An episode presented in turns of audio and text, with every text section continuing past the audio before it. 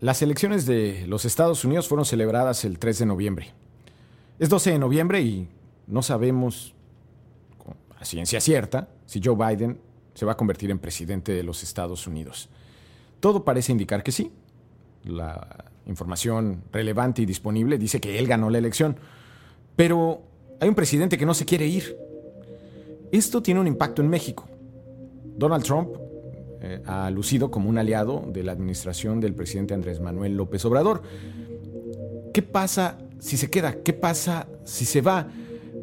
¿Cómo queda México ante la mayor probabilidad de que Joe Biden sea presidente?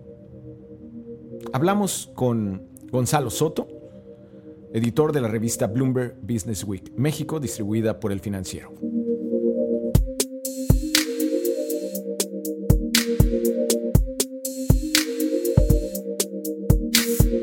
Hola Gonzalo.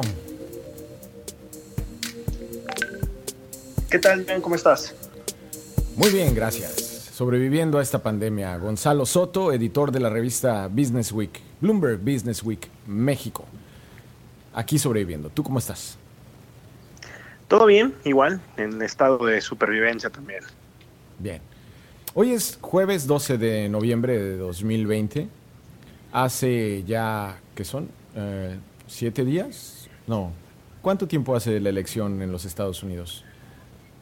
Eh, una semana y dos días. Nueve días, correcto. Nueve días se celebraron elecciones en los Estados Unidos y todavía eh, el presidente en operación de los Estados Unidos no reconoce la victoria de Joe Biden. Eh, esta circunstancia, Gonzalo, pues tiene a todos pues como que sacados de onda, ¿no? Eh, es decir, ¿será que, va a llegar Joe Biden a la presidencia de los Estados Unidos? Es inédito lo que está pasando, sin duda. Eh, no recuerdo yo en la historia moderna ni pasada, vaya, desde finales del siglo XVIII que Estados Unidos se formó, eh, desde la presidencia de George Washington, no recuerdo yo un presidente que haya rehusado, ¿verdad?, a, dejar el poder de manera eh, pues tan claro, tan estricta como lo está tratando de hacer Donald Trump. Creo que eventualmente lo va a tener que hacer, es decir, para enero que em, el colegio electoral ya haya determinado a Joe Biden ganador y eh, para la tercera semana de enero que tiene que asumir, vaya, tendremos a Joe Biden presidente el problema son las consecuencias tan graves que estos actos que está haciendo Trump. Pero estás diciendo que sí va a ser presidente, entonces ¿descartarías esta versión de que pudiera generarse un golpe de Estado blando, como lo mencionó hipotéticamente Enrique Quintana en su columna en El Financiero? Yo creo que, a diferencia de lo que Enrique dice, a ver, creo que Enrique tiene buenos puntos, pero yo lo que creo es que eventualmente eh, las instituciones democráticas en Estados Unidos son lo suficientemente sólidas como para lograr que eh, Donald Trump deje la presidencia, pero con un daño casi, bueno, no quiero decir irreparable, pero sí un daño gigantesco al resto, al resto de la democracia estadounidense y sobre todo un daño muy, muy grande a la confianza que tiene la población, que tiene la ciudadanía en esas instituciones que durante muchos años han, han respaldado el voto y han respaldado eh, la vida americana como tal. Del 1 al 10, ¿cuál era el nivel de la democracia estadounidense antes de Donald Trump? Yo digo que 7. 7. O sea, ¿era a tu juicio eh, la democracia que tenía la calificación más alta? Mm, no, no, a ver, creo que hay países con, democracias mucho más, este, eh, mucho más ¿Cómo sólidas. Cuál? un ejemplo. Eh, eh, yo creo, por ejemplo, el modelo suizo, que sigue siendo un modelo de democracia directa, muy interesante. Nueva Zelanda, por ejemplo, que ha demostrado que a través de sus instituciones democráticas no solamente pueden permanecer o generar cambios y alternativas en el poder tranquilas, sino incluso eh, esas instituciones democráticas permiten que la sociedad se involucre en procesos de decisión y de toma de decisiones en momentos claros de la pandemia, ¿verdad? Pero, eh, hay un inconveniente. Ni Suiza ni Nueva Zelanda tienen a Hollywood. Es correcto. Y como sí hay un país que tiene a Hollywood, pues hay un modelo de democracia que es el de Estados Unidos. Por el impacto de comunicación que tiene esa democracia, ¿no? Entonces hablabas de que un 7, previo a esta intervención del presidente Donald Trump, y por ende, pues tanto Suiza como Nueva Zelanda estaban por arriba de eso, ¿no? Ahora, ¿qué, calificación le darías ahora a la democracia de los Estados Unidos? Yo creo que ya casi reprobando, si no es que reprobando incluso. O sea, un 5. Sí, a ver, yo le daba siete por dos razones. La primera, es, a ver, creo que en los últimos años hemos visto, hay dos tendencias que están limitando fuertemente la democracia estadounidense. El primero es el tema del colegio electoral, que dejó de ser una institución eh, pues verdaderamente democrática. A ver, funcionó quizá entre comillas de 1787 cuando se instauró, pero después de eso la verdad es que no hace mucho sentido, es decir, incluso fue un compromiso, no fue realmente por un diseño que dijeran es el mejor, fue... Gonzalo. Sí, perdón, sí, ¿me escuchas? Perdón. te perdí un momento. Fue, Perdón, sí, decía que el colegio electoral de 1787 fue un compromiso para que los varios estados pudieran entrar, no realmente un diseño democrático como tal. A ver, también sabemos que desde hace muchos, muchos años hay un tema de supresión de votos, es decir, han, hecho muchos estados en los últimos tres años, han hecho mucho para que minorías, sobre todo, y personas este, eh, que no son blancas, ¿verdad? En, sobre todo en grandes urbes les sea más difícil votar. Y un tercer factor también es el tema de lo que se le conoce como el gerrymandering, es decir, esta eh, redistribución de los distritos, ¿no? En la cual se hace cada vez más difícil para un distrito poder cambiar eh, de gobernante, ¿no? O, digamos, si un gobernador es republicano en no sé, en un estado como Texas, ¿verdad? El distrito es de tal manera que es más difícil o se diluye el voto, por ejemplo, para los demócratas. Entonces, yo creo que esas son cosas o principios que pues, son completamente antidemocráticos y que hacen que, Estados Unidos no realmente, o sea, no estuviera, ¿verdad?, en un gran nivel democrático, ¿verdad? Sus instituciones como Pero tal. Míranos, míranos hablando de colegios electorales de Estados Unidos a dos mexicanos que, francamente, pocas veces nos metíamos en estos asuntos. Eh, Correcto. Ahora, este daño del cual hablas, pues va a tener un impacto en México. La portada de Bloomberg Business Week México eh, habla o habló de esta circunstancia, eh, de todo lo que se juega también el presidente Andrés Manuel López Obrador en la decisión que tomaron los estadounidenses. ¿Cuál es el principal riesgo para el presidente AMLO? Mira, creo que eh, el, principal tema yo, creo es que no está, o sea, eh, a ver, el gobierno de Andrés Manuel López Obrador, y eso también lo traemos eh, no nada más en, nuestro reportaje principal, en nuestras dos secciones, nuestras dos notas, dos artículos, perdón, que traemos en nuestra sección de opinión hablan de ello. Enrique Quintana escribe al respecto, Shannon O'Neill también escribe al respecto de ello, y creo que es, a ver, el presidente Andrés Manuel López Obrador había desarrollado una relación casi personal, ¿verdad? Eh, o de entendimiento eh, con, el presidente Donald Trump. Eh, el presidente Donald Trump también no se había metido, no se había involucrado demasiado en algunos temas, por ejemplo, con respecto a los contratos en materia energética que habían afectado a algunas empresas estadounidenses, en materia ambiental tampoco. A ver, si había presión de parte del gobierno de Estados Unidos, había presión de Washington para frenar, por ejemplo, la ola de migrantes, pero ya no ha sido el caso con, el, con, Biden en la presidencia las circunstancias van a cambiar. Recordemos que incluso la vicepresidenta o futura vicepresidenta de ese país, Kamala Harris, votó en contra del TEMEC, del tratado que sustituyó al Tratado de Libre Comercio Americano del Norte, el TLCAN, porque consideraba que no se hacía suficiente, no, no, era no, no, no, no beneficiaba ¿verdad? Y al contrario, perjudicaba a los trabajadores estadounidenses. Entonces vamos a ver un Washington mucho más involucrado en los asuntos internos, en lo que pasa en México, y evidentemente un, presidente que está nacionalista y hasta cierto punto aislacionista, como lo es Andrés Manuel López Obrador, pues no le va a venir nada bien, ¿verdad? Entonces creo que sí se viene un momento tenso, complicado, sobre todo en los primeros meses y años de la relación. Sí, y era, como, era como un haz y déjame hacer, ¿no?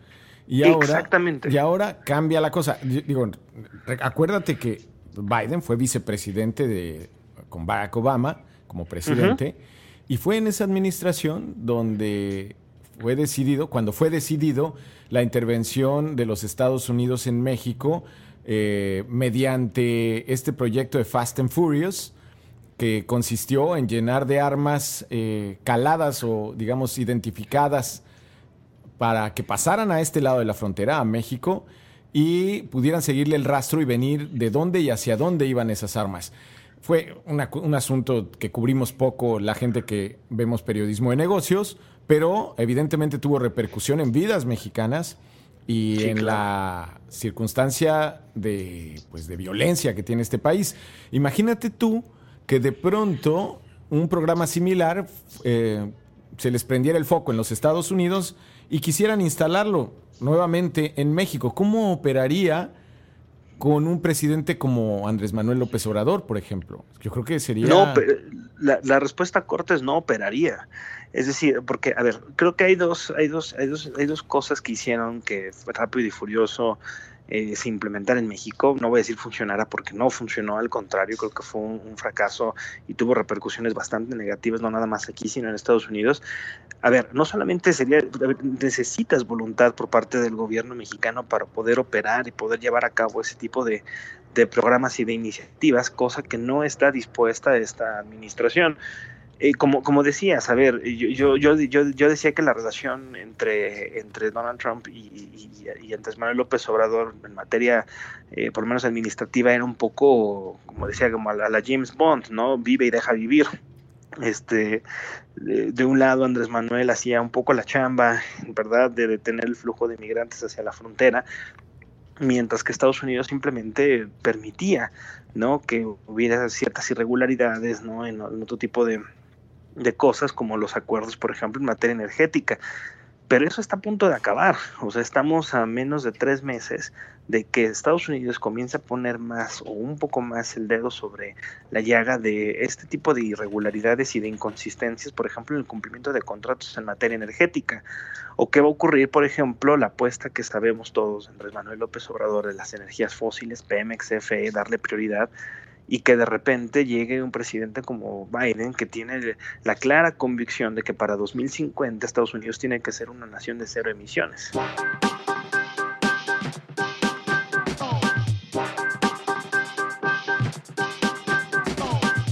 Imagínate tú que va a invertir 2 billones de dólares, y quiero aquí ser claro porque la gente solemos confundir los billones, pero estamos hablando de 2 millones de millones de dólares que pretende invertir el próximo presidente Joe Biden, de acuerdo con Gonzalo Soto, quien dice que así va a ser, va a llegar el presidente Joe Biden, invertir 2 millones de millones de dólares en energías renovables.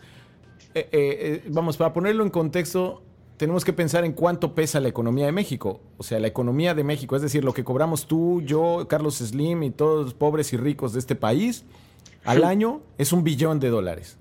Entonces, tendríamos que juntar todo lo que producimos y ganamos estos 120 millones de mexicanos durante dos años y con eso pagar el plan de Biden. O sea, obviamente no lo vamos a hacer nosotros, lo harán los contribuyentes y las empresas estadounidenses, pero de ese tamaño es lo que quiere hacer Biden solo en materia de energías renovables. Eh, vamos, México hoy no solo no iría en esa tendencia, sino que estaría desconectado de una probable proveeduría, ¿no? Imagínate surtirles de todos los instrumentos que van a necesitar para ese monstruoso plan. Pues francamente no suena, ¿no? El, plan energético de Andrés Manuel Jonathan llegó 15 o 20 años demasiado tarde. O sea, una, una refinería, vamos, vamos a ponerlo así. El plan de Biden representa 200 refinerías todo metido a las energías renovables. Es correcto. Por eso te digo, el plan energético de Andrés Manuel López Obrador llegó 15 años demasiado tarde o 20 años demasiado tarde. Eh, los precios del petróleo no son lo que eran eh, hace más de una década. Eh, claramente hay una tendencia para las energías, para, para impulsar las energías renovables, no solamente en Estados Unidos, en Europa está pasando lo mismo. Eh, Canadá no tanto. Canadá sigue apostándole, si bien a energías renovables, pero también lo hace mucho todavía el sector energético, tiene un sector petrolero importante. Pero también en otros países de América Latina están apostándole a ello. China claramente le está apostando a ello. India. Es decir, India, ¿verdad? Que estamos hablando ya, ahí ya mencionamos Estados Unidos, India y China, tres de los mercados más grandes del mundo. Insisto, la Unión Europea lo está haciendo no hay un espacio, no va a haber un mercado ya como lo espera el presidente para que exista ¿verdad? un mayor ingreso por parte de, los de la venta de petróleo. Y aún así le estamos apostando a ello, se le está apostando una refinería que pues posiblemente no, no funcione al 100% porque las que actualmente tenemos, seis de las que tenemos no están operando ni siquiera la mitad de su capacidad. Eh, se nos está acabando este recurso, no le estamos apostando a ello y pues claramente nos vamos a quedar rezagados. Ahí y esto sí, eh, y exactamente, entonces por eso insisto. Es. es. que eso es, Gonzalo, perdón que te interrumpa, pero eh, tenemos que decirlo. O sea, Hoy México está vinculado con Estados Unidos no solo en el ámbito económico, sino político y cultural, ¿no? Digamos, esos tres eh, puntales están más o menos conectados con la circunstancia de los Estados Unidos. El resto de Latinoamérica, pues acaso tiene uno u otro, pero no tiene los tres puntales que tiene México hoy, que es el económico, el social y el político. Una vez que Biden llegue a la presidencia, mi percepción es que nos quedaremos, vamos, subiremos la frontera, es decir, la frontera de Latinoamérica sube hasta el río Bravo ahora. Dejamos de ser parte de Norteamérica, porque en algunos mapas efectivamente nos ponen en Norteamérica, y nos convertimos definitivamente en Latinoamérica, salvo por un puntal, que es el económico. Es decir, el económico en el sentido de que Estados Unidos sí necesita mano de obra barata, y relativamente bien calificada, ¿no? Que es lo que tiene en México. Digamos, eso no lo va a perder Estados Unidos por nada porque significa sobrevivencia para sus armadoras de coches, sus productoras de máquinas, pero todo lo demás, lo que tiene que ver con lo político y lo que tiene que ver con lo cultural, nos quedaremos desconectados. ¿Coincides conmigo? Coincido contigo y es una lástima, porque, eh, a ver, yo, entiendo las presiones, yo entiendo que una de las lecciones que nos dejó la presidencia de Trump es poner las canastas, perdón, los huevos en diferentes canastas, ¿no? Es decir, en cuanto se empezó a renegociar el Telecán, nos fue como en feria en materia eh, económica, en materia de tipo de cambio, en materia de incertidumbre, ¿verdad? Tuvimos problemas incluso con las calificadoras que andaban ahí eh, medio preguntándose qué iba a suceder, ¿verdad? En ese sentido, eh, en materia económica, pero vaya, como anécdota algo que me parece interesante y es, o sea, ¿por qué sí tenemos que mantenernos ligados? Eh, por lo menos Estados Unidos es, el mercado, sigue siendo el mercado más grande del mundo, es verdad, está a punto de ser rebasado por China, pero seguirá siendo un mercado sumamente importante en el futuro. O sea, eso es algo que no va a cambiar, nada lo va a transformar. Y una anécdota que decía, en alguna ocasión me tocó cubrir un evento en la frontera y había un empresario chino cerca de Ciudad Juárez y agarró él tenía unas maquilas en China y vio la frontera y dijo, es que ¿por qué no tienen más fábricas aquí? dice, te lo juro, si a mí me dejaras cinco kilómetros de frontera, dice, yo le inundaría el mercado de Estados Unidos con mis productos. Dice, o sea, teniéndolos tan cerca, dice, es para que tuvieran una relación, una relación tan cercana, tan amena, tan directa, y es verdad, es decir, Estados Unidos no es necesariamente el paraíso tampoco en materia de, eh, de, respeto a los contratos, son muy litigiosos en algunas cosas, etcétera, pero hay un buen Estado de Derecho todavía, ¿verdad? Es un mercado importante y teniéndolo tan cerca, creo que la relación debería ser mucho mejor. Andrés Manuel López Obrador, por ejemplo, habla mucho de la cercanía que tiene con los migrantes, de la importancia que tienen con los migrantes, felicita a los beisbolistas mexicanos por poner en, nombre, en alto el nombre de México y sin embargo creo que le va a hacer mucho, mucho daño que no haya una relación cercana política y culturalmente hablando, socialmente hablando, con la nueva administración de Biden. No, pues simplemente no va a haber una relación, por ejemplo, con Silicon Valley, ¿no? Que para todo fin práctico está en el teléfono de todos los que nos escuchan en este momento. O sea, Eh, eh, vamos, no va a haber una relación tecnológica y eso va a golpear las oportunidades de toda la gente en materia de nuevos empleos que ya lo estamos viendo, digamos. En la era del Zoom, pues como que ya no vale mucho saber arreglar una plancha, ¿no? O, cambiar el motor de un coche. Yo creo que eso pierde valor frente a la circunstancia de una circunstancia digital. Ahora, ah, hay un término, perdón que te interrumpa, nomás hay un término que también tenemos en la revista, en nuestro reportaje secundario, que se le llama Zoom City o Zoom Nation. Es decir, un estado o un gobierno o una ciudad o un país que puede hacer trabajo a distancia, es decir, teletrabajo, home office, para empresas tecnológicas de mayor nivel.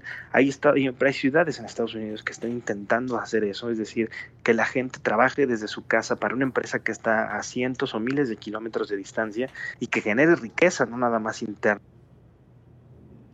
Hola. Nos estamos quedando completamente lejos de eso, de convertirnos en, un, en una ciudad Zoom o en un país Zoom. Ok, respuestas cortas, Gonzalo, para cerrar. Sí. ¿Habrá o no habrá golpe de Estado blando?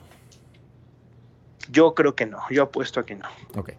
¿Joe Biden será presidente en enero de 2021 de los Estados Unidos? Sí. ¿Habrá o no habrá más migración de mexicanos hacia los Estados Unidos a partir de la administración de Joe Biden? Sí. Ok. ¿Por qué?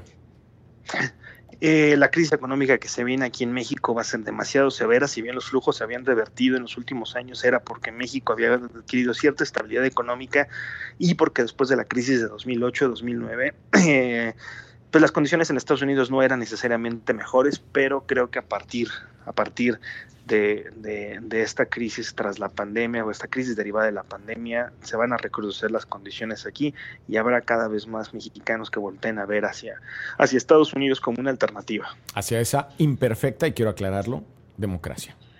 Correcto. Gracias, Gonzalo. muchas gracias a ti, John. Hasta la próxima. Chao. No es solo la circunstancia de que se vaya o se quede Donald Trump. En los hechos, él es el presidente de los Estados Unidos hasta los primeros días de 2021. Todo lo que ocurra de aquí a entonces con su administración lo decide él. Y entre otras cosas que está decidiendo es el liderazgo del Pentágono, del mayor cerebro de inteligencia y seguridad nacional de los Estados Unidos que en buena medida impacta al resto del mundo. Ahí, ahí colocó a dos personajes en puestos de liderazgo, dos personajes que creen en teorías de conspiración, que creen en lo que leen en un pasquín o en una revista como una verdad. Ellos, en este momento, toman decisiones de seguridad que pueden tener repercusiones en el mundo. Soy Jonathan Ruiz, esto es Vamos por Partes y Vamos por Partes se graba con la autoridad y talento del señor Andrés Reina. A mí, Jonathan Ruiz, me encuentran como Ruiz Torre en Facebook y en Twitter. Hasta la próxima.